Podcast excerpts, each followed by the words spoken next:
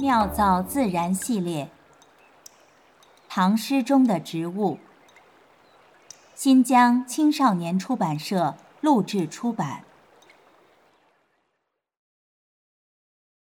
海棠，春风用意云颜色，消得斜商雨赋诗。弄力最宜新着雨，妖娆全在欲开时。莫愁粉黛临窗懒，两广丹青点笔迟。朝醉暮吟看不足，羡他蝴蝶宿深知。作者：郑谷。万曲一收。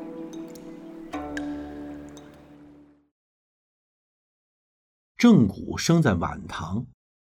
他的人生如同那个无可预测的时代，充满了然而。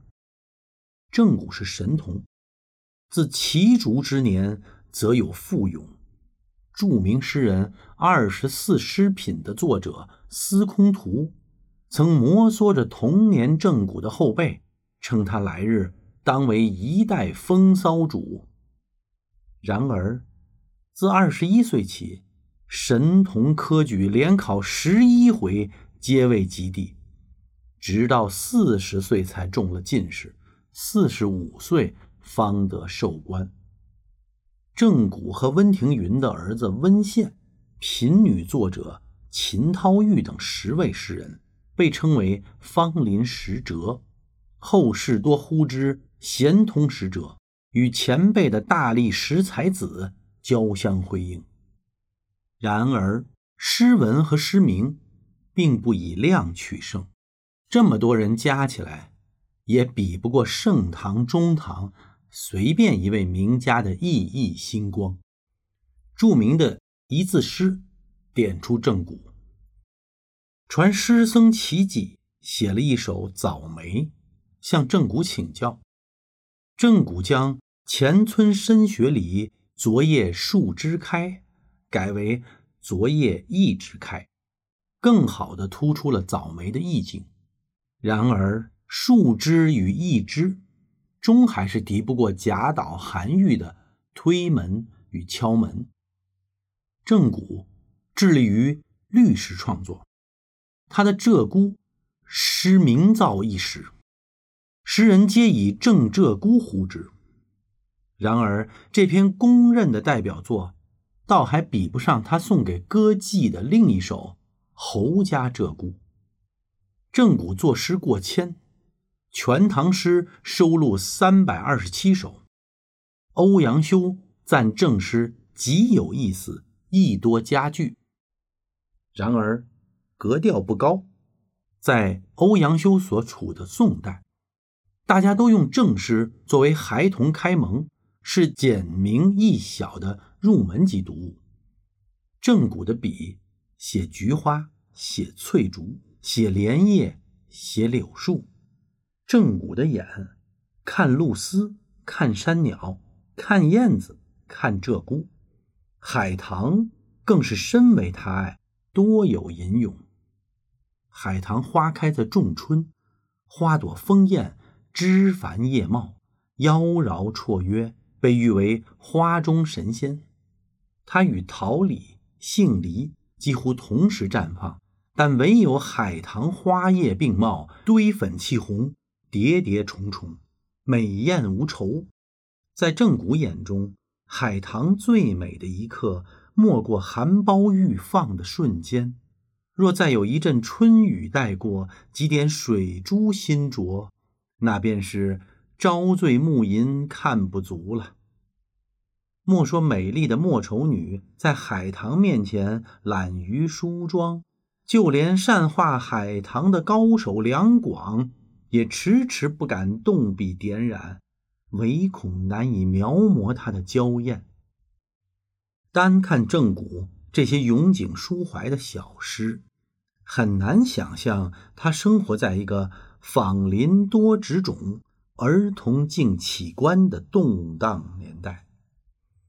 彼时的唐王朝已进入生命最后的倒计时，唐哀帝天佑元年，朱全忠火烧长安，满城黑烟不仅摧毁了大唐最后一点气数，也烧光了郑谷一生的政治梦想。诗人弃官返乡，建堂读书，度过了人生最后的五年时光。十年五年歧路中，千里万里西复东。答是由来之道在，西贤何必哭途穷？妙造自然。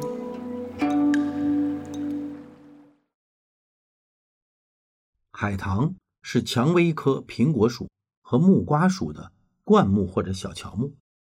曾有说法呀，凡是中文名字里边有“海”字的植物。都是引进的，实际上并不是这样啊，只能说某些品种，而不是物种是由海外引进的。比如海棠就原产中国，像海棠这种人工栽种千年的植物，其繁殖方式啊，早就包括了众多的人为干预，因此它的品种呢极其繁多。海棠是蜜源植物，花期晚于梨花。正好呢，不与桃、李、梨等等拥挤竞争，果实营养丰富，还可以入药。著名的海棠四品是指有哪几种呢？是苹果属的西府海棠、垂丝海棠，以及木瓜属的贴梗海棠和木瓜海棠。西府海棠啊，因为生长在陕西宝鸡，宝鸡呢古称西府，因而就因此得名了。现在它已经在各地广泛种植。海棠花呢，多数是有花无香，唯独这个西府海棠是有色有香。垂丝海棠呢，是取樱桃树嫁接而成的，所以又名叫丝香草。花梗细若下垂，妩媚高雅。唐玄宗曾经对着宿醉难醒的杨贵妃笑道：“岂妃子醉，海棠睡未足耳。”留下了“海棠春睡”的典故，这里的海棠就是垂丝海棠。贴梗海棠呢是嫁接蔷薇而成的，它的果实呢叫皱皮木瓜，和婴儿的拳头差不多大。它果肉呢不含实细胞，是中国特有的珍稀水果。木瓜海棠是贴梗海棠的变种，春天花朵繁茂美丽，秋天果实芳香浓郁。万曲一收，妙造自然。